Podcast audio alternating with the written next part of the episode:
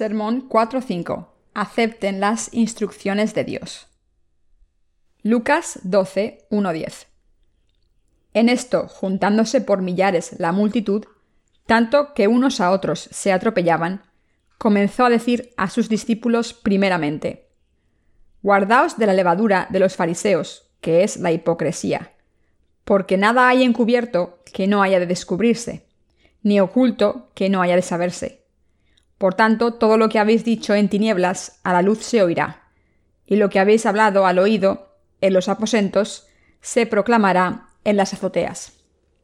Mas os digo, amigos míos, no temáis a los que matan el cuerpo, y después nada más pueden hacer. Pero os enseñaré a quién debéis temer. Temed a aquel que después de haber quitado la vida, tiene poder de echar en el infierno. Sí, os digo, a este temed. ¿No se venden cinco pajarillos por dos cuartos? Con todo, ni uno de ellos está olvidado delante de Dios, pues aun los cabellos de vuestra cabeza están todos contados. No temáis, pues, más valéis vosotros que muchos pajarillos. Os digo que todo aquel que me confesare delante de los hombres, también el Hijo del Hombre le confesará delante de los ángeles de Dios. Mas el que me negare delante de los hombres será negado delante de los ángeles de Dios. A todo aquel que dijere alguna palabra contra el Hijo del Hombre, le será perdonado, pero al que blasfemare contra el Espíritu Santo, no le será perdonado. No hay hipocresía que no sea revelada ante Dios. En el pasaje de las Escrituras de hoy, nuestro Señor dijo tres cosas. Tened cuidado con la levadura de los fariseos, temed a vuestro Dios, y no blasfeméis contra el Espíritu Santo. Nuestro Señor dijo personalmente que tuviésemos cuidado con la hipocresía de los fariseos, porque eran muy hipócritas. Quizás sean los más hipócritas del mundo. Si leemos lo que el Señor nos está diciendo, veremos que nos avisa de que tengamos cuidado de la hipocresía de los fariseos y podemos saber lo hipócritas que eran. Parecían muy piadosos, virtuosos y limpios por fuera, pero por muy modestas que fueran sus apariencias, por muy piadosos que pareciesen, y por mucho que dijeran servir a Dios, toda su hipocresía fue revelada ante Dios. Mis queridos hermanos, debemos recordar la palabra del Señor que dice que tengamos cuidado con la levadura de los fariseos. Los cristianos de hoy en día deben tener mucho cuidado con la levadura de los hipócritas. ¿Puede alguien esconder lo que tiene ante el Señor? ¿Puede una persona esconder su corazón? Los pecados que hay en él o cualquier cosa que le pertenezca ante Dios? La gente no puede esconder nada, pero aún así los fariseos intentaron esconderse de Dios. Mis queridos hermanos, no sé si han visto a los fariseos en alguna película, pero sus vestiduras tenían unos bordillos muy grandes. Se tapaban la cara con esos bordillos si veían a un leproso mientras iba caminando. No querían ni mirarlos porque los llamaban sucios. Los fariseos vivían con tanta piedad que no podían ni mirar nada de que les pareciese sucio. Por eso parecían muy piadosos por fuera. Pero nuestro Señor nos dijo que tuviésemos cuidado. El Señor dijo que tuviésemos cuidado porque eran muy hipócritas. Durante el tiempo en que Jesús vino a este mundo, muchas personas fueron negadas por los fariseos. Los fariseos eran muy hipócritas. Las apariencias de los fariseos, ya sean los del pasado o los hipócritas actuales son muy refinadas. Nunca dicen palabras feas. No caminan de manera que no sea santa. Probablemente lo sabrán si han vivido una vida religiosa, pero no puedo describir lo vacíos que están por dentro, a pesar de estar embellecidos por fuera. La gente que vive vidas religiosas hace esto más que nadie. Su comportamiento es tan piadoso que ninguno de nosotros, los que hemos sido salvados, les podemos irritar. No puedo explicar lo virtuosos que son cuando oran arrodillados y con las manos juntas cuando entran en la capilla. A veces venimos a la iglesia, nos sentamos y oramos para que Dios nos ayude. A veces oramos tan brevemente que los demás no se dan cuenta de si hemos orado o no. No podemos ser comparados con los fariseos en cuanto a nuestras apariencias exteriores y nuestra formalidad. Yo he creído en Jesús durante más de 30 años, aunque durante los 10 primeros años viví una vida religiosa sin saber cómo nacer de nuevo. Hace tiempo pasaba lo mismo. Pero la característica principal de los que no han nacido de nuevo es que son muy hipócritas. Son muy hipócritas. ¿Por qué?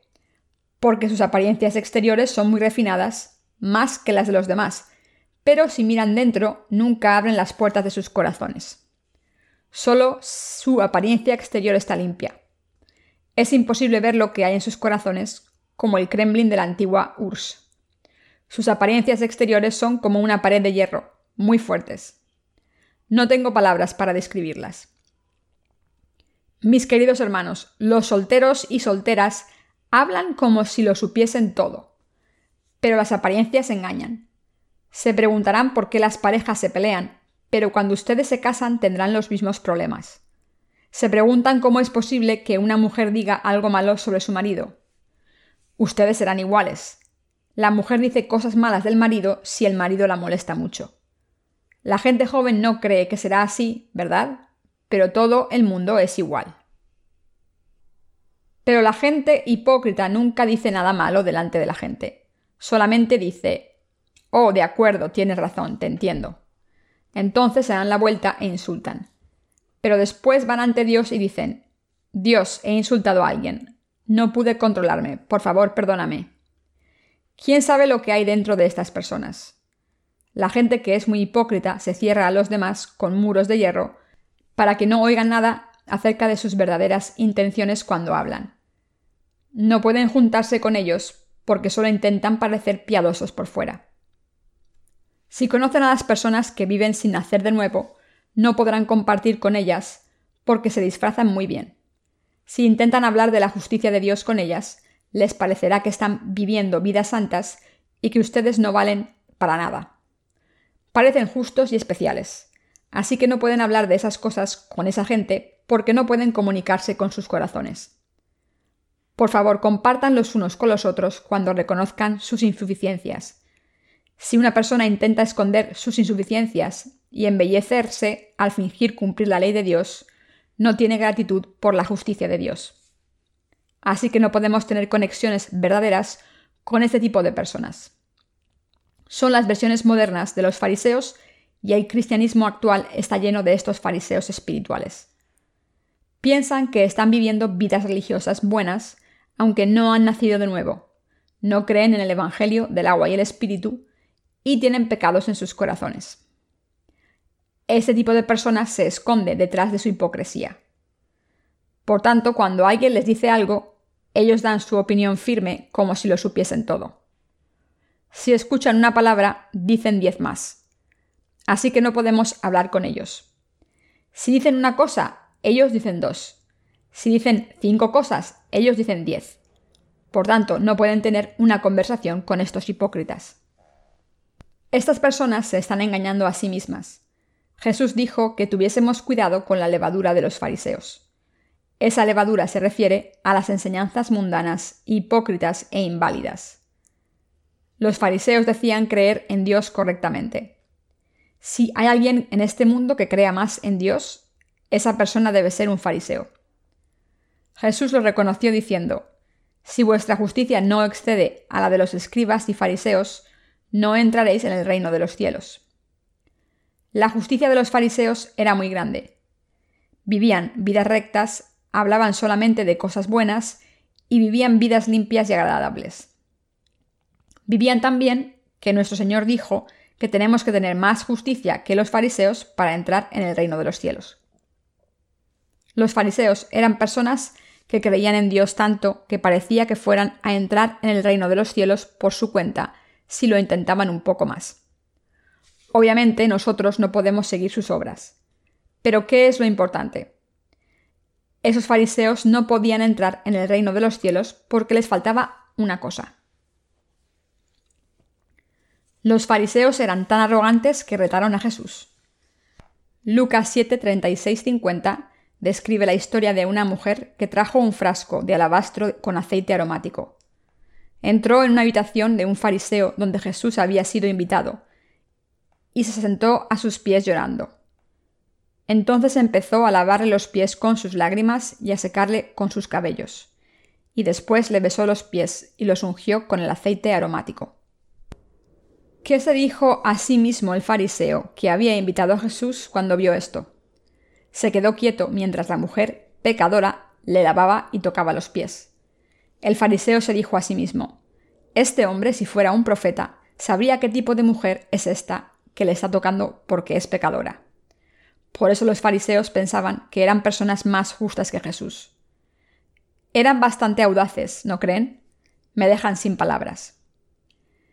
Estos fariseos tenían sus propios preceptos heredados. Vivían según ellos.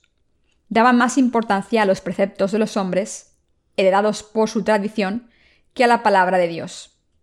Creían más en las palabras y pensamientos de los hombres, transmitidos por sus antecesores, que en las lecciones de la palabra de Dios. Hoy en día pasa lo mismo. Los cristianos de hoy en día confían más en las referencias de los pasajes de la Biblia que en la palabra de Dios. Ponen más importancia en las notas que hay debajo de cada pasaje de la Biblia. Creen en el 100% de las notas y les dan más importancia que a la palabra de la Biblia.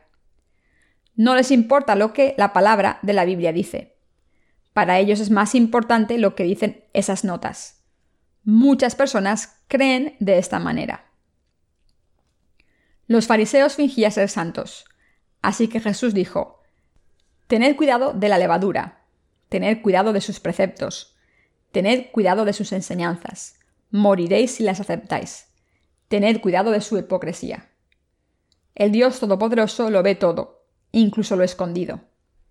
Así que la palabra dice, Guardaos de la levadura de los fariseos, que es la hipocresía, porque nada hay encubierto que no haya de descubrirse, ni oculto que no haya de saberse. Por tanto, todo lo que habéis dicho en tinieblas, a la luz se oirá, y lo que habéis hablado al oído en los aposentos, se proclamará en las azoteas. Lucas 12, 2, 3. Esto es cierto. Nuestro Señor lo sabe todo acerca de nosotros. Conoce las palabras dulces de los hombres con labios suaves.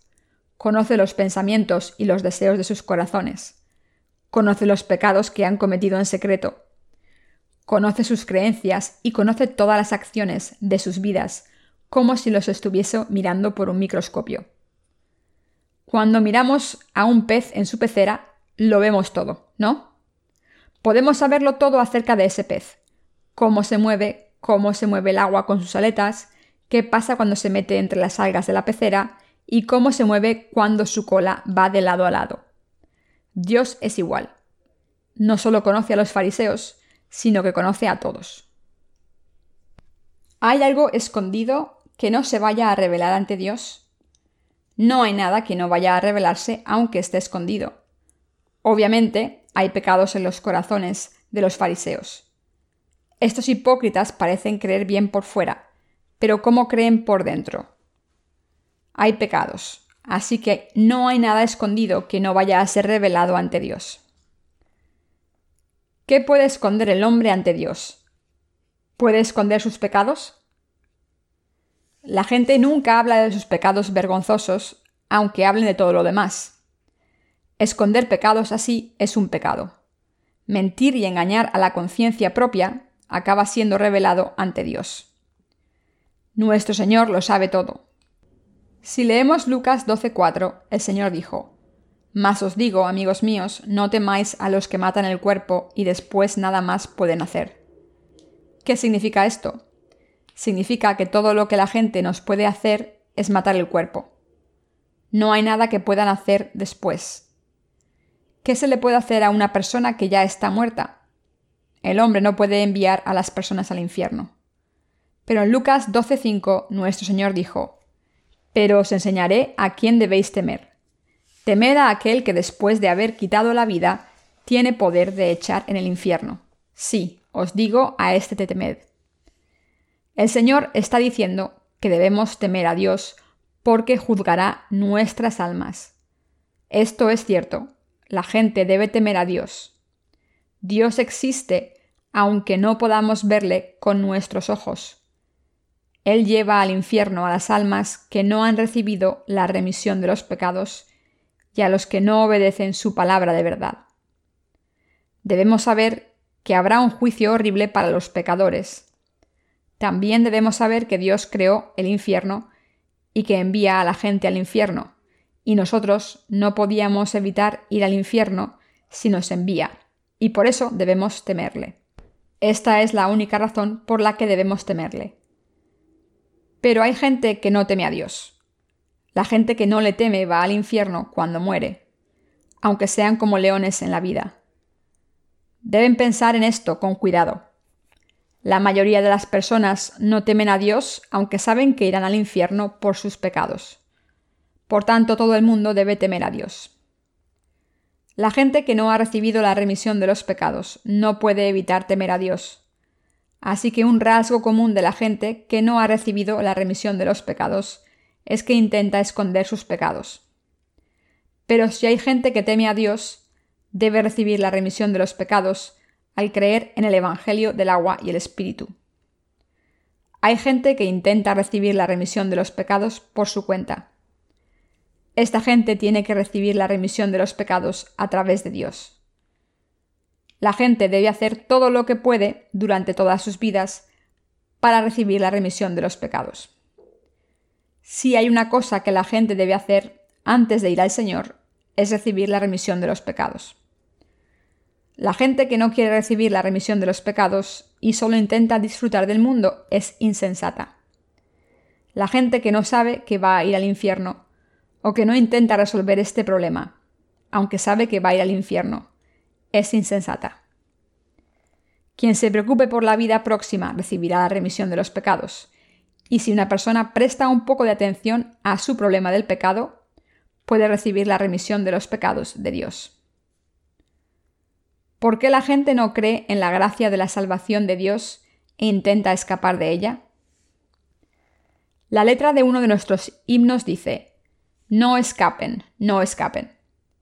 Estas palabras quieren decir que el Señor viene a nosotros y nos intenta dar la gracia de salvación a través del Evangelio del agua y el Espíritu. ¿Por qué intenta escapar la gente? ¿Por qué intenta evitar la salvación del Señor por los pecados que han cometido? Nuestro Señor tomó todos nuestros pecados para siempre. Lo sabe todo acerca de nosotros. Recuerden esto, Jesucristo vino a nosotros con la justicia de Dios para salvarnos de todos esos pecados. Debemos conocer la justicia de Dios. Dios no es simplemente un tipo simpático, ¿lo entienden? ¿Quieren que les cuente una historia que pasó hace mucho tiempo? Había una persona muy agradable hace mucho tiempo. Tenía un amigo, pero este amigo no era buena persona. Un día Estaban paseando juntos y el amigo pensó que iba a bromear con esta buena persona. Así que agarró su brazo y se lo puso detrás de la espalda. Podría haberle roto el brazo, pero aún así siguió estirando su mano. La buena persona le dijo al amigo que parase, pero el amigo le estiró la mano una vez más. Le estiró la mano bastante hasta que le dolió, pero aún así le hizo mucho daño. Entonces la buena persona dice, si no paras me vas a romper el brazo. Pero el otro amigo siguió estirando. Entonces escuchó un chasquido. La buena persona le dijo al otro amigo, Te he dicho que lo ibas a romper. En ese momento el amigo estiró fuerte y le rompió el brazo completamente. El mal amigo se levantó el brazo hasta que lo rompió. ¿Saben qué dijo el buen amigo después de esto? Mira, lo ha roto. ¿Hay alguien aquí que hubiese reaccionado como este buen amigo? Si hay una persona así, es muy buena persona, pero Dios no es así. Dios nos habla claramente. Nos dice que recibamos la remisión de los pecados al creer en el Evangelio del agua y el Espíritu mientras vivimos en este mundo. Nos dice que recibamos la remisión de los pecados. Nuestro Señor espera un año, diez años o incluso cien años. Dios es así de misericordioso. ¿Qué más tiene que decir? Nos dice, te enviaré al infierno si no recibes la remisión de hasta el más pequeño de tus pecados. Todavía tienes oportunidades en este mundo. Recibe la remisión de los pecados. Escúchame, dame un poco de tiempo. Escucha lo que tengo que decirte. Dios nos pide que recibamos la remisión de los pecados. Es cierto, Dios nos habla a diario a través del Evangelio del agua y el Espíritu nos habla, y si eso no funciona, nos manda situaciones difíciles para que le busquemos. Dios hace varias cosas para salvarnos. A veces se lleva a personas para que no pierdan su salvación. A veces hace que otras personas mueran cuando se levantan contra Él y su iglesia. ¿Qué hace Dios si se lleva a estas personas? Como he dicho, Dios no es solamente agradable. Cuando está furioso, le dice a sus ángeles, Voy a arrojar a este hombre al fuego eterno del infierno. Tendré que arrojarle al fuego que no se apaga. Ir a buscarle. Así que el ángel de la muerte va por el alma de esa persona. Los cuerpos se ponen rígidos cuando mueren. No puedo explicar lo difícil que es mover un cuerpo muerto. Si no tienen cuidado se pueden desprender algunas partes del cuerpo. En fin, el ángel de Dios se lleva esta alma ante Dios diciendo, Dios te lo he traído. Entonces Dios dice, Estúpido, te dije que recibieses la remisión de los pecados, pero no lo hiciste, ¿verdad? Solo hay un lugar donde puedo enviarte. Ángeles, abrid la puerta abrir la puerta al lugar caliente y poner a ese hombre allí.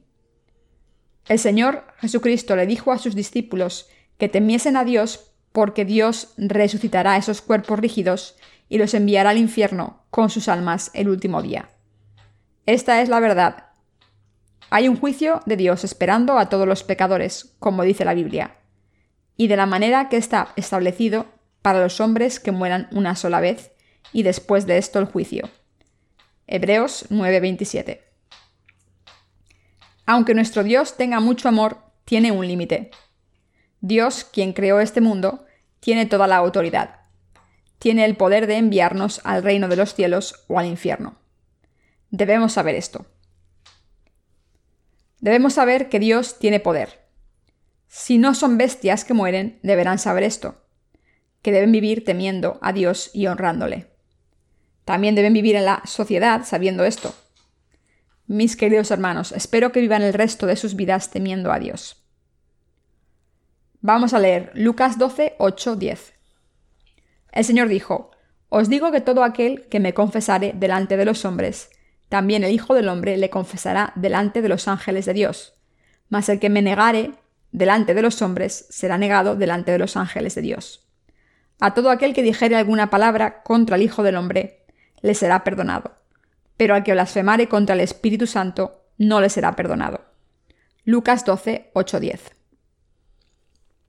El Señor aquí nos habla de la gente que le confiesa ante otras personas y de la gente que le niega.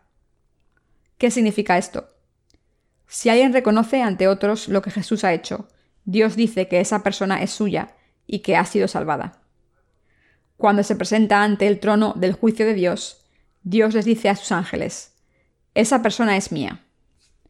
Pero ¿qué le pasa a una persona que no confiesa que Jesús le ha salvado ante otros? ¿Qué pasa con los que le niegan?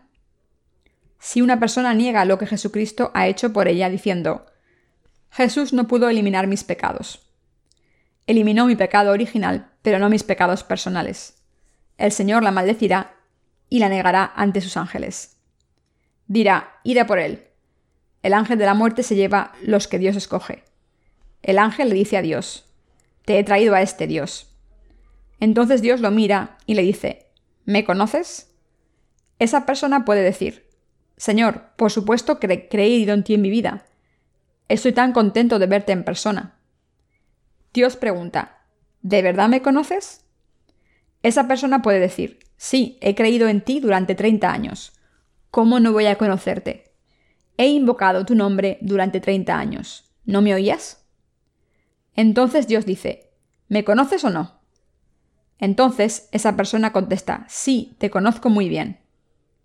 Entonces Dios dice, pero yo no te conozco. Entonces la persona contesta, ¿de qué hablas? He invocado tu nombre durante treinta años. ¿Por qué no me conoces? Dios dice, ¿qué hice por ti? ¿He eliminado todos tus pecados o no? La persona dice, los eliminaste todos. Dios dice, entonces, ¿cómo desaparecieron esos pecados? Esta persona dice, tomaste mi pecado original cuando moriste en la cruz y perdonaste mis pecados personales cuando te ofrecí oraciones de penitencia todos los días. Dios dice, ¿es así como he eliminado tus pecados? ¿Le has dicho a otras personas que he borrado tus pecados de esa manera? ¿No has dicho que los eliminé? pero que tienes pecados si los cometes? ¿no es lo mismo que decir que no los pude eliminar? Esa persona dice, no, vivo una vida limpia, creyendo en ti según la doctrina de la santificación, y ahora estoy ante ti. ¿Qué dices?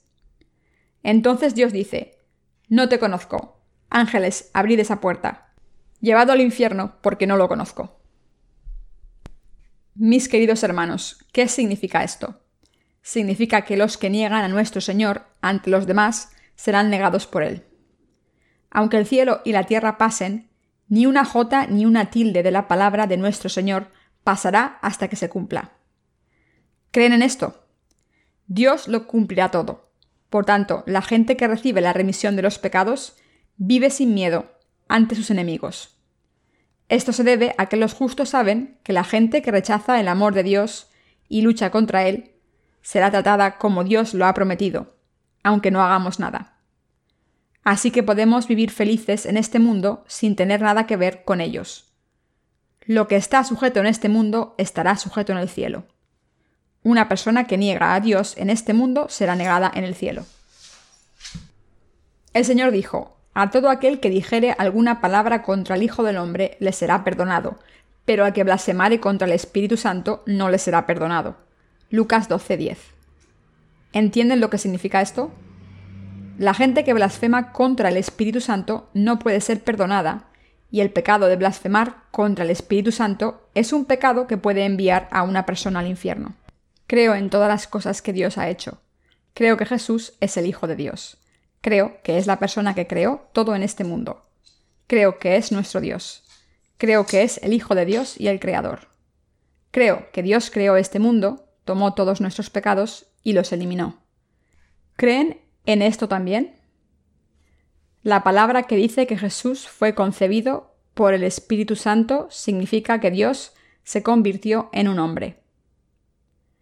La gente que solo cree en Jesús como el Hijo del Hombre tiene la oportunidad de recibir la remisión de los pecados.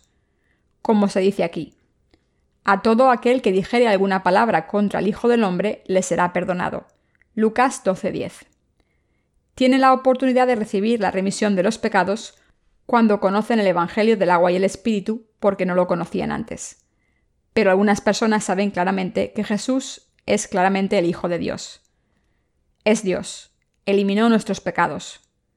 ¿Qué le ocurre a la gente que blasfema contra el Espíritu Santo? Aunque sepa esto. ¿Qué es la blasfemia? Digamos que los perros pudieran hablar y uno se me acercase y me dijera, papá, papá. ¿Qué le diría? Que eso es absolutamente ridículo. Este es el pecado de la blasfemia. ¿Cómo puedo ser padre de un perro?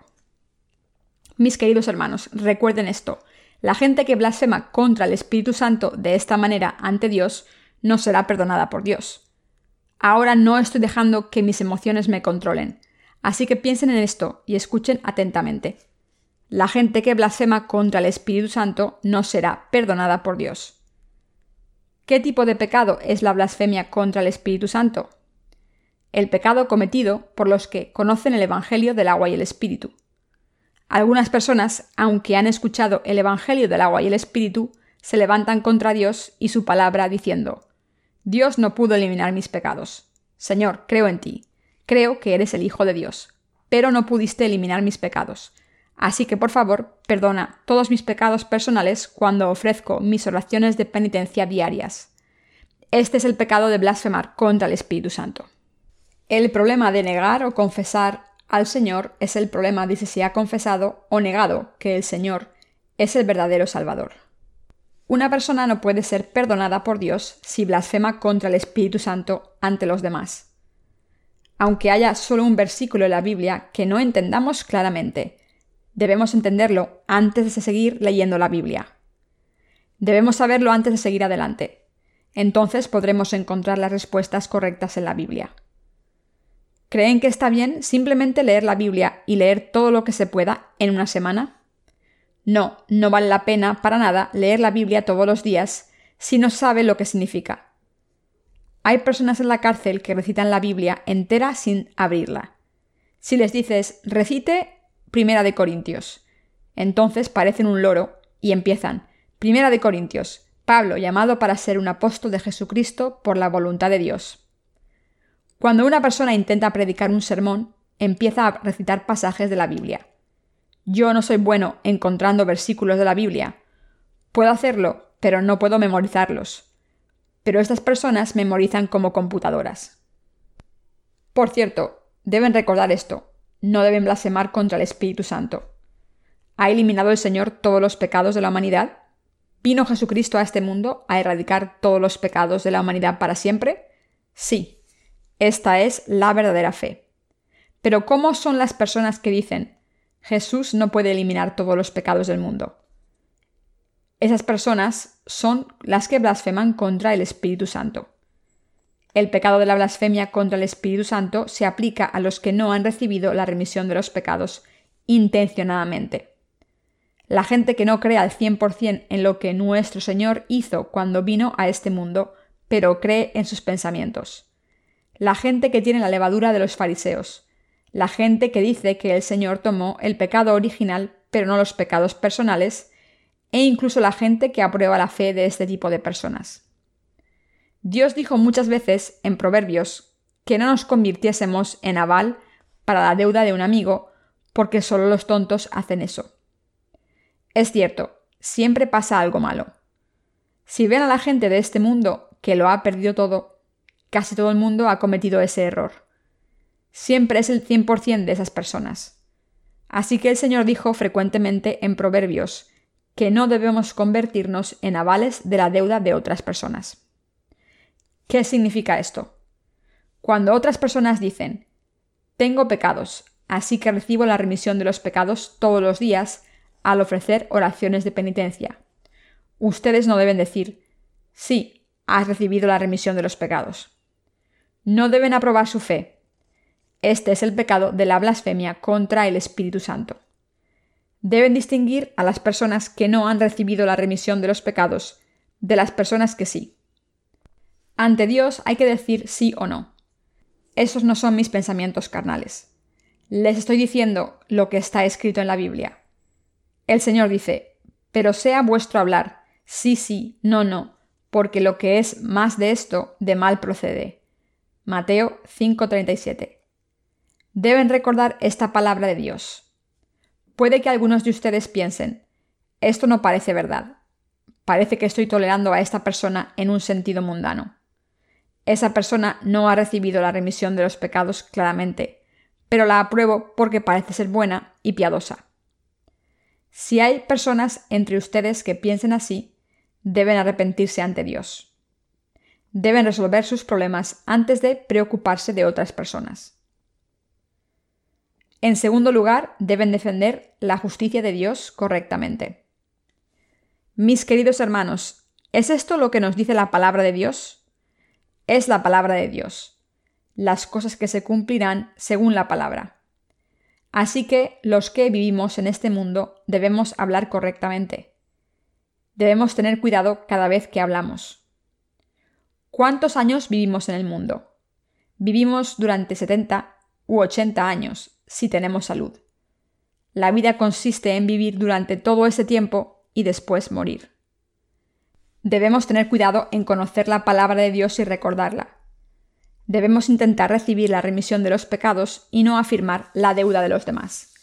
Esto es cierto. Debemos recibir la remisión de los pecados antes de ir a Dios. No debemos blasfemar contra lo que el Espíritu Santo ha hecho. Debemos ser salvados al alabar la obra del Señor y estar agradecidos por fe. Solo entonces podrá revelarse la gloria de Dios en el mundo. Leamos la palabra un poco más. Leamos Lucas 12, 15, 21. Y les dijo, mirad y guardaos de toda avaricia, porque la vida del hombre no consiste en la abundancia de los bienes que posee. También les refirió una parábola diciendo, la heredad de un hombre rico había producido mucho. Y él pensaba dentro de sí diciendo, ¿qué haré? Porque no tengo dónde guardar mis frutos. Y dijo, esto haré Derribaré mis graneros y los edificaré mayores, y allí guardaré todos mis frutos y mis bienes, y diré a mi alma, Alma, muchos bienes tienes guardados para muchos años. Repósate, come, bebe, regocíjate. Pero Dios le dijo, Necio, esta noche vienen a pedirte tu alma y lo que has provisto. ¿De quién será? Así es el que hace para sí tesoro, y no es rico para con Dios. Esta palabra nos está diciendo que tengamos cuidado con la envidia. La codicia de poseer muchas cosas materiales en este mundo es un deseo en el que solemos caer más. Hay muchas personas en este mundo que piensan que les ayudará a ir al cielo tener muchas posesiones materiales en este mundo. Pero ¿qué dice nuestro Señor? Dice, guardaos de toda avaricia. Lucas 12:15. También dijo, así es el que hace para sí tesoro y no es rico para con Dios. Lucas 12:21. Las personas con verdadera fe no tienen muchas posesiones materiales. Las vidas de la gente solo tienen la gracia de la remisión de los pecados que nos da el Señor Jesucristo. Nuestro Señor nos explica a menudo la palabra de la verdad a través de parábolas. En el pasaje de las Escrituras de hoy, utilizó los corazones de las personas que están atados a este mundo y a las cosas que hay en él. Dijo esto con antelación para que pudiésemos recibir la remisión de los pecados e ir al reino de los cielos al contemplar con sabiduría que estábamos destinados a ir al infierno por nuestros pecados. También le refirió una parábola diciendo, La heredad de un hombre rico había producido mucho, y él pensaba dentro de sí diciendo, ¿Qué haré porque no tengo dónde guardar mis frutos? Y dijo, Esto haré, derribaré mis graneros y los edificaré mayores, y allí guardaré todos mis frutos y mis bienes. Lucas 12, 16, 18. En esta parábola había un hombre rico. Este hombre rico tenía muchos campos y muchas cosas materiales produjo mucha cosecha en un año. Una cosecha muy abundante. Cuando esto ocurrió, pensó, no tengo sitio para poner todo este grano. El granero que había construido estaba tan lleno que no había sitio para poner nada más. Así que pensó, haré esto, destruiré mis graneros y construiré uno más grande, y allí pondré todas mis cosechas y mis bienes. También pensó, mi alma, Tienes muchos bienes para mucho tiempo. Relájate, come, bebe y disfruta.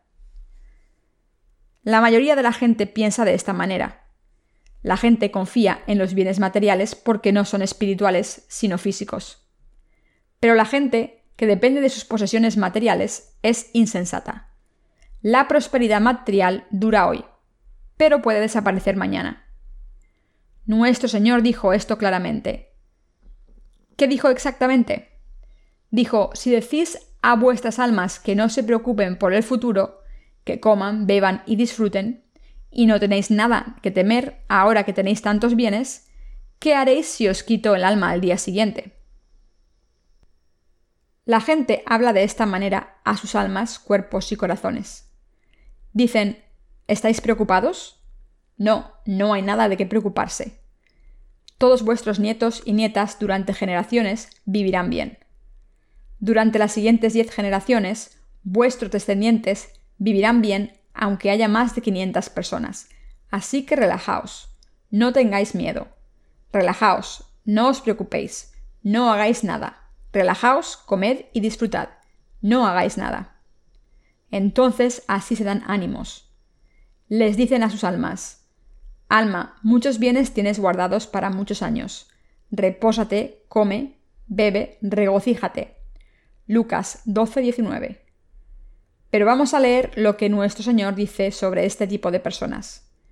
Dice, necio, esta noche vienen a pedirte tu alma y lo que has provisto. ¿De quién será? Lucas 12:20. Mis queridos hermanos, ¿quién es sabio aquí? ¿Quién es más fuerte? El hombre dijo, Alma, muchos bienes tienes guardados para muchos años. Repósate, come, bebe, regocíjate. Pero esa noche nuestro Señor dijo a los que piensan de esa manera, Necio, esta noche vienen a pedirte tu alma y lo que has provisto. ¿De quién será? ¿A quién pertenecen las almas de las personas? A Dios. Las cosas materiales solo son necesarias en este mundo. No debemos atarnos a estas cosas. ¿Están incómodos cuando no tienen suficientes cosas materiales? Tendrán todo lo que necesiten para comer y vivir si oran a Dios. Le piden estas cosas y lo intentan. A los coreanos nos gusta vivir bien. Debemos saber el valor esencial de las cosas materiales cuando tenemos suficiente para vivir. Pero el problema es que no hay muchas personas así. La gente que tiene mucho parece inmadura y otras personas parecen desesperadas porque no tienen nada. Hay muchas cosas en este mundo que no son justas. Debemos tener cuidado con la codicia. Mis queridos hermanos, ¿dónde podemos encontrar la verdadera felicidad y el gozo? Podemos encontrarlas en Dios. ¿Creen en esto? Nuestro gozo y felicidad pertenecen a Dios. ¿Saben dónde encuentran gozo las personas pobres? En ahorrar poco a poco lo que ganan todos los días. Eso es mucho más divertido. Entonces, ¿qué tipo de personas no pueden ser ricas ante Dios? Son las personas que no están interesadas en Dios y no saben nada acerca de Él. La gente que no sabe mucho acerca de la palabra de verdad y no tiene mucha sabiduría y conocimiento. Este tipo de personas vive vidas en vano y después muere. Muchas personas en la historia de la humanidad se han hecho ricas al acumular muchas posesiones, pero murieron en cuanto se hicieron ricos. Todavía hay muchas personas así. Nuestro Señor está hablando de este tipo de personas en el pasaje de las Escrituras de hoy. ¿Vive la gente feliz para siempre después de hacerse rica trabajando y sufriendo? Debe estar interesada en Dios. Solo entonces podrá ser feliz. Yo estoy muy feliz. No sé qué piensan ustedes de mí, pero yo soy muy feliz. Tengo gozo en el Señor. Mi gozo se hace más grande cada día crece y crece. La hermana que acaba de dar testimonio de su salvación ha dicho que se preguntaba al principio si había sido salvada para nada, pero se dio cuenta de que su corazón había cambiado y el semestre siguiente volvió a la escuela. Dijo que su corazón había cambiado un poco al escuchar la palabra de Dios en su iglesia, pero al principio no se dio cuenta de este cambio. Probablemente les haya pasado lo mismo pero el tiempo pasa después de haber sido salvados, y van de una reunión a otra mientras su gozo va creciendo poco a poco. Somos muy afortunados. Estamos agradecidos y nos sentimos afortunados por cambiar después de recibir la remisión de los pecados, después de tener un poco de conocimiento acerca de Dios. Leamos Lucas 12:54 hasta el final juntos. Dice, Decía también a la multitud, cuando veis la nube que sale del poniente, luego decís, agua viene y así sucede. Y cuando sopla el viento del sur decís, hará calor y lo hace. Hipócritas, sabéis distinguir el aspecto del cielo y de la tierra, y cómo no distinguís este tiempo. ¿Y por qué no juzgáis por vosotros mismos lo que es justo? Cuando vayas al magistrado con tu adversario, procura en el camino arreglarte con él, no sea que te arrastre el juez. Y el juez te entregue al alguacil, y el alguacil te meta en la cárcel. Te digo que no saldrás de allí hasta que hayas pagado aún la última blanca. Lucas 12, 54, 59. Nuestro Señor dijo que distinguiésemos estos tiempos. Mis queridos hermanos, debemos conocer los tiempos. El Señor dijo, Hipócritas, ¿sabéis distinguir el aspecto del cielo y de la tierra, y cómo no distinguís este tiempo? Lucas 12:56. Cuando escuchamos el tiempo o miramos el ambiente natural, podemos saber qué tiempo hace diciendo, es otoño, las hojas están cayendo y mi corazón también. Después del otoño, cuando las hojas se han caído, decimos, está haciendo un poco de frío, es invierno, está nevando. Es invierno, la tierra se va a llenar de nieve blanca, se helará, después se derretirá y vendrá la primavera, y lloverá y escucharemos los riachuelos. Así es como sabemos qué tiempo hace. Pero Dios nos reprende por no distinguir los tiempos. Nos pregunta, ¿acaso no podéis discernir cuánto tiempo os queda para vivir? ¿En qué condiciones está el mundo? ¿Cuánto más puede aguantar este mundo? Por supuesto, Dios no dijo en qué mes y día volvería, pero el Señor, que es el primero y el último, el Alfa y el Omega, dijo que destruiría este mundo y crearía un cielo y una tierra nuevos. ¿No es cierto? Dejó esto por escrito en la palabra de la Biblia. Nos pregunta, ¿se está acercando el momento o no? ¿Por qué no sabéis en qué tiempo estamos? Podríais hacerlo si tuvieseis interés. ¿Por qué no tenéis interés? ¿Por qué no podéis? Debemos saber en qué tiempos vivimos. Debemos conocer la historia. Debemos saber historia aunque no sepamos nada más. Podremos ser sabios si conocemos la historia. Muchos errores se han repetido a lo largo de la historia. La Biblia dice que no hay nada nuevo bajo el cielo y hay muchas cosas en este mundo que se repiten. Estamos viviendo en tiempos así. Pero si conocemos la historia del universo, del mundo y de la humanidad desde una perspectiva bíblica, sabremos cómo debemos vivir. Debemos saber qué era ha llegado a este mundo. La Biblia dice que en el fin de los tiempos muchos irán de aquí para allá y el conocimiento aumentará. Daniel 12:4. También dice que la gente amará el dinero y a sí misma, que desobedecerá a sus padres, no creerá en Dios y hablará contra él. Esto es cierto. La Biblia dice que la gente se amará a sí misma más que a Dios. Dios dice que será una generación lasciva. Debemos convertirnos en personas que distingan los tiempos al entender correctamente la palabra de Dios. El padre de Noé vivió con Noé durante mucho tiempo. La gente vivía hasta 900 años en el Antiguo Testamento. Así que si un padre tenía un hijo cuando tenía 300 años, podía vivir aún 600 más.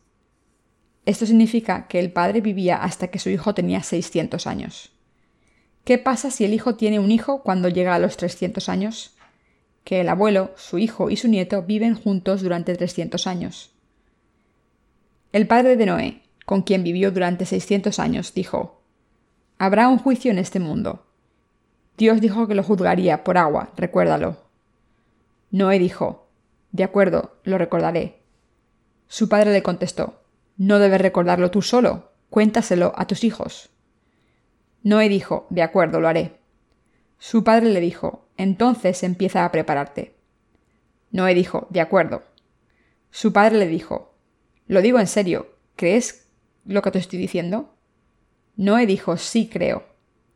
El padre de Noé dijo, ¿Consiste creer en poner tu corazón en este mundo, comprar tierras y especular con ellas como tú? Apresúrate y prepárate. Noé dijo, de acuerdo. Su padre dijo, Dices que lo harás, pero tus acciones no lo demuestran. ¿Por qué están planeando comprar un campo en otra ciudad? ¿Necesitas más? ¿Necesitas la tierra que tengo? ¿Sabes que lo único que deberías hacer es decirle a los demás que el juicio está cerca? Noé dijo, De acuerdo, lo entiendo. Entonces su padre le dijo, No te quedes parado, ve a decírselo, ahora. Esto es lo que el padre de Noé le dijo. El juicio del mundo llegó después de la muerte del padre de Noé. Noé lo sabía porque su padre se lo había dicho. Por eso Noé recordó lo que su padre le dijo cuando Dios le habló y construyó el arca. Entonces, ¿qué pasó? ¿Acaso no se metió toda la familia en el arca y fue salvada? No vivan por la carne demasiado. Mis queridos hermanos, debemos conocer estos tiempos. Los coreanos decimos que el mundo es grande porque nuestro país se ha convertido en uno de los poderes económicos del mundo y hay muchos apartamentos, coches y aviones volando por encima de nuestras cabezas. Pero la verdad es que este mundo no es bueno. Nuestro país es la décima segunda economía del mundo, pero cuanto más desarrollado se hace el mundo, más complicado es. Es muy difícil para la gente vivir en este mundo y cada vez somos más duros de corazón. En estos tiempos la gente ama el dinero más y no puede vivir más porque el entorno está corrupto. Debemos conocer los tiempos. Debemos saber que el fin del mundo está cerca. Saberlo no significa que Jesús vendrá en un mes en concreto, pero sabemos que vendrá. Debemos vivir sabiendo en qué tiempos vivimos correctamente hasta el día en que vuelva el Señor. Así que no se pregunten demasiado por otras cosas. Prediquen este Evangelio a sus hijos. Prediquen este Evangelio a otras personas. No se peleen por dinero. Vivan en armonía los unos con los otros. Cariño, ¿qué tiene de malo no tener mucho dinero? Podemos vivir en comer. Debemos estar satisfechos porque esta cantidad al mes es suficiente. Debemos servir a la Iglesia y al Evangelio. Estoy contigo siempre. ¿De qué te preocupas? Nos basta convivir ayudándonos los unos a los otros. ¿Son estas personas patéticas e insensatas? No, al contrario, las personas que piensan que este mundo es eterno y que deben tenerlo todo son idiotas.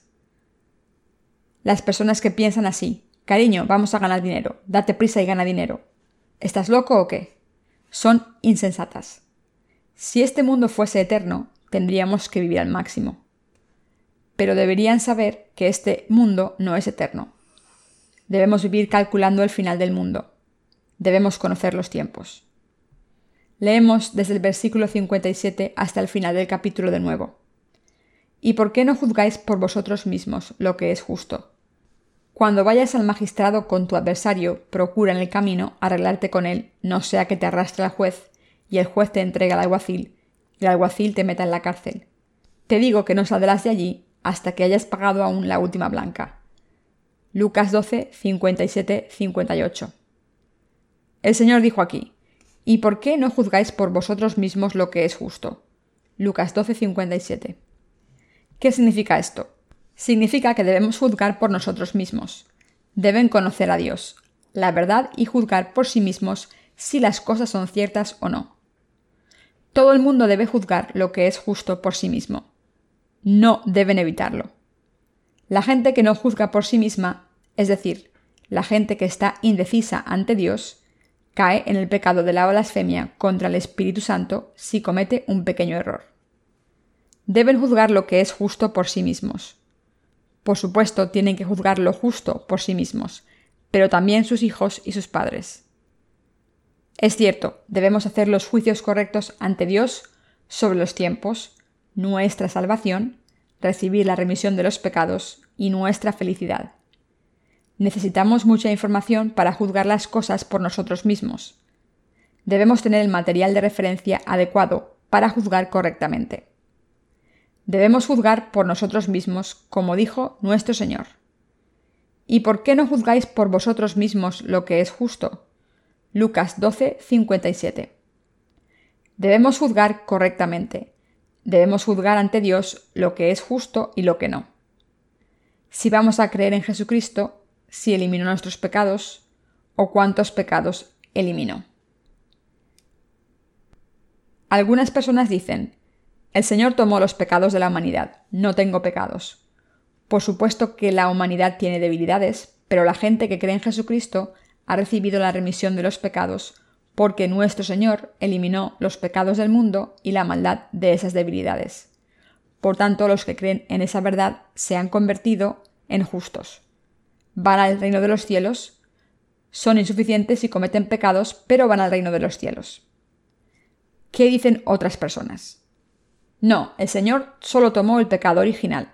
La gente recibe la remisión de los pecados cada vez que ofrece oraciones de penitencia. Así que la gente no puede ser justa hasta que muere, pero puede ser completamente santa al santificarse por la gracia de Dios en el momento en que muere, si lo intenta mientras vive. Debemos juzgar entre estos dos tipos de personas y escoger uno. Debemos juzgar quién tiene razón, ¿Qué necesitamos para juzgar? Un estándar con el que medir. ¿Sí? La Biblia se suele denominar el canon. La palabra griega canon significa medida o estándar. La Biblia es la medida de la salvación, de la felicidad, el reino del cielo y del infierno y de la sabiduría. Así es, debemos juzgar si algo es cierto o no utilizando la Biblia como medida. Debemos confirmar cada versículo de la Biblia, Debemos compilar lo que la gente del mundo dice y examinar si es lo mismo que dice la palabra de la Biblia o no. Si hay alguien que hable de la verdad de la palabra de la Biblia, debemos creer a esa persona. Debemos decidir si vamos a ir al reino de los cielos o al infierno al juzgar entre los dos tipos de personas. Mis queridos hermanos, ¿lo entienden? Deben juzgar. Nadie puede hacerlo por nosotros. Nadie puede escoger por nosotros si iremos al cielo o al infierno. Ustedes pueden llevar a un caballo al agua, pero no pueden hacerle beber. El caballo es quien decide. La gente del mundo es igual. Por ejemplo, si una persona recibe una botella de agua con un panfleto gratis en la calle, La persona lee el panfleto antes de beber. La decisión de beber el agua o no es completamente suya. La remisión de los pecados es igual. ¿Voy a creer en este Evangelio del agua y el Espíritu? ¿Es correcto o no? ¿A qué iglesia voy a ir? ¿Y tengo que vivir con fe después de recibir la remisión de los pecados? ¿Voy a recibir las bendiciones de Dios o no? Debemos juzgar estas cosas al pensar y consultar la palabra de la Biblia. El tipo de persona que haga esto es muy sabia. Nadie puede hacerlo por nosotros. Debemos juzgar por nosotros mismos. ¿Han juzgado? ¿Hay alguien que todavía no pueda juzgar o que no haya recibido la remisión de los pecados? Recíbanla. Piensen en ella esta noche. ¿Creen que es difícil porque hay demasiada gente? Entonces vayan a una sala como esa de allí y piensen en esto un momento. No hablen de cosas con sus amigos, piensen en esto por su cuenta. Si no pueden juzgar lo que es correcto y lo que no por su cuenta, vayan a las personas a las que respetan y que creen en Dios correctamente y pidan consejo. Espero que escuchen su consejo y vivan con sabiduría tomando las decisiones adecuadas por fe. La gente que no juzga no ha sido salvada. Por muy verosímiles que sean las cosas, hay una cosa clara cuando piensan en ella.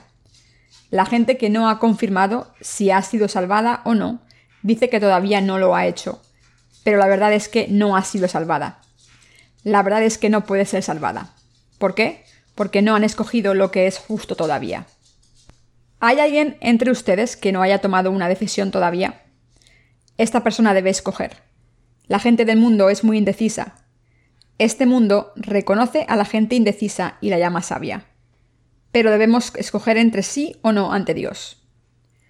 Para Dios, estar indeciso es lo mismo que decir no. Envía a la gente al infierno. ¿Es cierto o no? Así que todo el mundo debe tomar decisiones ante Dios. Deben juzgar utilizando la medida del canon, es decir, la palabra de la Biblia. Los que son más sabios son los que han construido su casa en la roca. Leamos los versículos 58 y 59 juntos. Cuando vayas al magistrado con tu adversario, procura en el camino arreglarte con él. No sea que te arrastre al juez, y el juez te entregue al alguacil, y el alguacil te meta en la cárcel. Te digo que no saldrás de allí hasta que hayas pagado aún la última blanca. Lucas 12, 58, 59. Mis queridos hermanos, solo hay una cosa en la que se deben concentrar primero en este mundo, debemos vivir intentando recibir la completa salvación de los pecados ante Dios. Debemos intentar ayudar a nuestros padres o familiares a recibir la remisión de los pecados. Además, debemos ayudar a otras personas a recibir esa remisión de los pecados. El Señor dijo, Cuando vayas al magistrado con tu adversario, procura en el camino arreglarte con él. Lucas 12:58. La Biblia nos habla a nosotros. El Señor dijo, Cuando vayas al magistrado con tu adversario, procura en el camino arreglarte con él. Lucas 12:58. ¿Qué significa esto? Toda la gente del mundo pone denuncias. La ley nos acusa como pecadores y hay personas que se acusan las unas a las otras. Dios es el único juez en este mundo. Dios es la única persona que tiene el juicio justo y la ley justa. Es así. Todos tenemos que ir ante ese juez nos tenemos que presentar ante Dios. Hay dos caminos que parecen llevarnos a Dios, el ancho y el estrecho. El camino ancho está lleno de gente como si estuviesen corriendo una maratón. ¿Cómo es el camino estrecho? Está al lado de un acantilado por el que la gente sube en fila de uno. La persona que va delante dice, pisa justo donde yo pise o te caerás por el acantilado, ¿de acuerdo? Entonces el que va detrás dice, de acuerdo, lo entiendo. El camino estrecho debe seguirse justo con los que van delante caminando. Hay dos grupos de personas, los que van por el camino ancho y los que van por el camino estrecho. Pero su destino es el mismo. Ambos acaban ante el juez, nuestro Dios.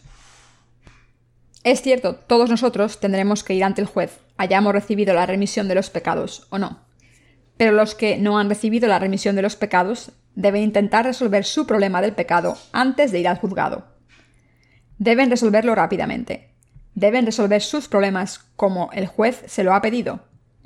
Les dice, prestad atención a mis palabras, voy a meteros en prisión si no solucionáis esto rápidamente.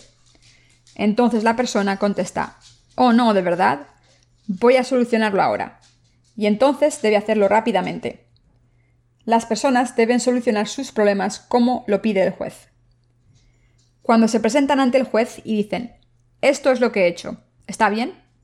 Deben ser aprobados por el juez diciendo, sí, está bien. Si tenemos pecados mientras vivimos en este mundo, no queremos ir ante Dios. Dios nos envía su ira sin falta a los que tenemos pecados. Los que tienen pecados lo saben. La gente que tiene pecados tiene miedo por esos pecados.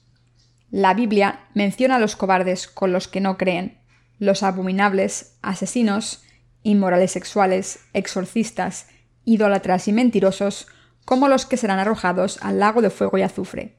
Apocalipsis 21, 8. En la primera de Juan también se dice, El que teme no ha sido hecho perfecto en el amor. Primera de Juan 4:18. Las personas que temen a Dios porque tienen pecados en sus corazones son personas que no pueden reconciliarse con Dios completamente. Así es, la gente que tiene pecados no puede unirse a Dios en amor porque no puede creer completamente en el amor. No puede evitar temer a Dios porque anticipa su castigo por sus pecados. Por lo tanto, la gente que teme a Dios debe solucionar su problema del pecado rápidamente. Debe hacerlo antes de ir ante el juez. Es demasiado tarde hacerlo después de presentarse ante él. Cuando el juez da su veredicto, envía a algunas personas al lugar caliente o al lugar refrescante. Solo hay dos opciones. ¿Creen en esto? ¿Dónde quieren ir? ¿Quieren ir a un lugar bonito y refrescante? Es un lugar bello y refrescante, pero no se resfriarán.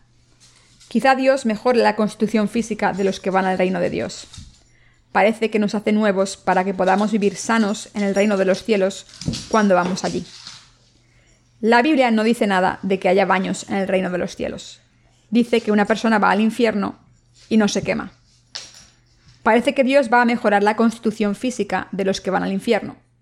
Dios está lleno de gracia. ¿No es así? Mis queridos hermanos, primero debemos resolver nuestros pecados. Si hay alguien que haya herido mis sentimientos, que me perdone, por favor. Dejen de tener malos sentimientos hacia mí y reconcíliense con Dios, aunque no se puedan reconciliar con otras personas. Basta con juzgar y reconciliarse con Dios. Debemos tomar decisiones.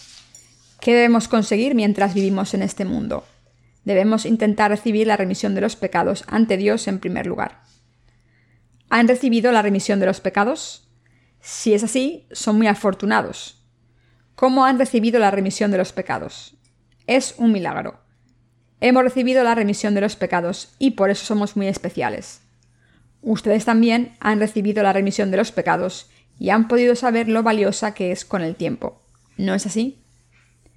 Debemos estar muy agradecidos a Dios por esto. Esto es algo por lo que darle gracia y gloria y alabanza a Dios. Debemos agradecerle. Gracias por salvarnos de esta manera. Somos insuficientes, pero gracias por salvarnos. Gracias por salvarnos aunque seamos débiles. Gracias por salvarnos aunque hayamos mentido. Muchas gracias. Por muchas veces que digamos gracias nunca es suficiente. Hay un verso en uno de nuestros himnos que dice, Que miles de lenguas canten alabanzas a mi gran Redentor, las glorias de mi Dios y Rey, los triunfos de su gracia. Esto significa que no podríamos alabar con toda la gracia de Dios por darnos la salvación, aunque tuviésemos mil lenguas. El segundo verso del himno dice, Mi Maestro lleno de gracia y mi Dios, ayúdame a proclamar. El Señor nos ha salvado con su gracia. Dios nos ha hecho hijos suyos con su gracia y nos ha vestido con gloria. Es correcto. Nos hemos vestido de la gloria de Dios en este mundo. Somos reyes. Somos los maestros de este mundo. Príncipe, príncipe, príncipe, soy un príncipe en el reino de los cielos. Princesa, princesa, princesa, soy una princesa en el reino de los cielos. Esta es una de las alabanzas que cantan nuestros niños. Mis queridos hermanos, ¿acaso los hijos de Dios no son príncipes y princesas? Todos somos hijos suyos, pero probablemente no haya una distinción entre sexos en el reino del cielo. No estoy seguro, pero esto es lo que yo pienso. Aunque hay cosas que no sabemos, hay una cosa que debemos saber. Es que debemos intentar recibir la remisión de los pecados ante Dios. La gente que trabaja mucho para recibir la remisión de los pecados es la gente más sabia del mundo. No hay nadie tan sabio como estas personas. ¿Qué ocurre a la gente que vive y trabaja duro sabiendo que va a ir al infierno? Entran en el fuego infinito de donde no se puede salir, aunque se llore durante toda la eternidad. Si quieren llorar, deberán llorar ahora. Por eso el Señor dijo, Hijas de Jerusalén, no lloréis por mí, sino llorad por vosotras mismas y por vuestros hijos. Lucas 23, 28. Cuando el Señor cargó con su cruz y la llevó hasta el Gólgota, muchos de sus discípulos y hermanos y hermanas que creyeron en él lloraron mientras le seguían. Lloraron porque sentían pena por todo el dolor que tenía que sufrir en la cruz. Pero ¿qué les dijo nuestro Señor? Les dijo, Hijas de Jerusalén, no lloréis por mí, sino llorad por vosotras mismas y por vuestros hijos. Lucas 23, 28. Así es. Como dijo el Señor, debemos llorar por nosotros mismos. Debemos intentar ser salvados. Debemos recibir la remisión de los pecados mientras vivimos en este mundo. ¿Lo entienden? El Señor dijo en el pasaje de las Escrituras de hoy, Cuando vayáis al magistrado con tu adversario, procura el camino arreglarte con él, no sea que te arrastre al juez y el juez te entregue al alguacil, y el alguacil te meta en la cárcel.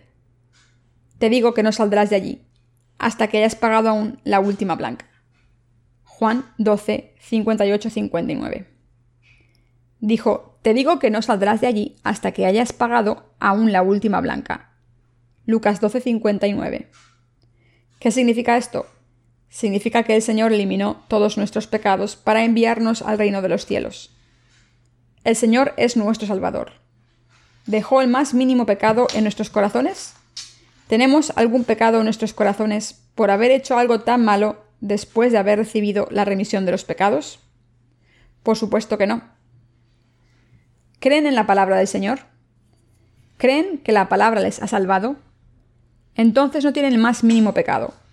Hay personas que dicen, la gente comete pecados sin cesar. ¿Cómo han podido ser eliminados todos? Pero nosotros no tenemos ningún pecado. El Señor los eliminó y ya no tienen ninguno.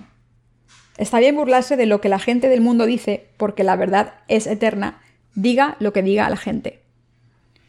La gente que alaba al Señor y cree en su amor, con el que eliminó los pecados del mundo, tiene la fe verdadera. No nos reímos de las personas que intentan culpar a los justos en cualquier momento, pero no podemos evitar burlarnos de ellas cuando vemos su desesperación por tener tantos pecados. Son como los perros y los cerdos que perecen. Son patéticos. El Señor dijo, Te digo que no saldrás de allí hasta que hayas pagado aún la última blanca. Lucas 12:59. ¿De dónde dice el Señor que salga esta gente? No se puede salir del infierno. Mis queridos hermanos, ¿existe el infierno o no? El infierno no es un lugar en la tierra con lava. Si el Dios Todopoderoso quiere hacer el infierno, ¿quién iba a evitárselo? Muchas personas no han recibido la remisión de los pecados. Entonces, ¿va a estar lleno el infierno o no? Si dice Dios que estará lleno, lo estará. Así que si Dios quiere crear el infierno, lo crea. Pone una puerta allí y mete a la gente que no ha recibido la remisión de los pecados, diciendo que entren. Nadie sabe qué pasa después de morir, pero Dios resucitará a los muertos al final.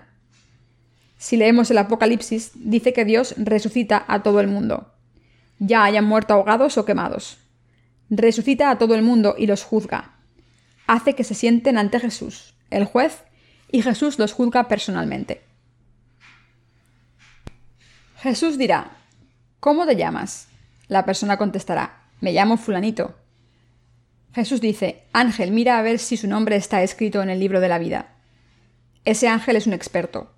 Cuando el ángel oye que el nombre de esa persona es fulanito, busca por la sección del libro que empieza por F. Entonces el ángel dice, Su nombre está aquí, Señor. Aunque hay mucha gente con el mismo nombre, el ángel lo sabe todo y el Señor también. Entonces Dios dice, Ángel, lleva a este hombre a la eternidad porque es tu dueño. Así que este hombre, llamado fulanito, entra en el reino de los cielos. Entonces la persona que va detrás se presenta ante el Señor y dice, Yo soy fulanita. El Señor dice, Ángel, busca su nombre. Entonces la cara de ese ángel empieza a oscurecerse y dice, Su nombre no está aquí. Entonces el Señor dice, Abre esos libros huesos de allí, los libros de las obras. Entonces el ángel encuentra su nombre allí y el Señor le pregunta a fulanita, Fulanita, ¿creíste en mí o no cuando viviste en la tierra? La persona contesta, Creí en ti, pero no sé por qué mi nombre no está en el libro de la vida.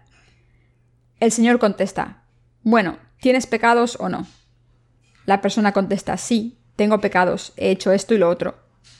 Mis queridos hermanos, la Biblia dice que todo el mundo debe decir la verdad ante Dios. Si nos pide que confesemos nuestros pecados, todos los pecados cometidos empezarán a salir. Después de decir la verdad, Dios dice, Ángel busca su nombre para ver si ha mentido o no. Todo está escrito en el libro de las obras. Todo está escrito en orden, incluyendo todo lo que hay en los corazones de la gente y lo que ha desaparecido de nuestra memoria. Entonces, cuando el ángel comprueba los registros, dice, lo que esta persona dice es correcto. Entonces, esa persona irá al lugar caliente. ¿No es así? Quizá fulanito que estaba viendo esta escena pensase, qué triste. Parecías más inteligente cuando vivías en el mundo, pero ahora vas a ir al lugar caliente y yo voy a ir al lugar frío. Voy a ir a ese lugar por fe en el Señor y tú vas a ir al infierno. Vamos a ir a dos lugares distintos. No puedes hacer nada al respecto. El juicio de nuestro Señor es el más justo. Aleluya. Alabo a nuestro Señor por hacer esto. Mis queridos hermanos, tengan esto en cuenta. Deben recibir la remisión de todos sus pecados. Este es el poder de la verdadera remisión de los pecados y el poder del Evangelio. ¿Creen en esto? Terminaremos hoy aquí.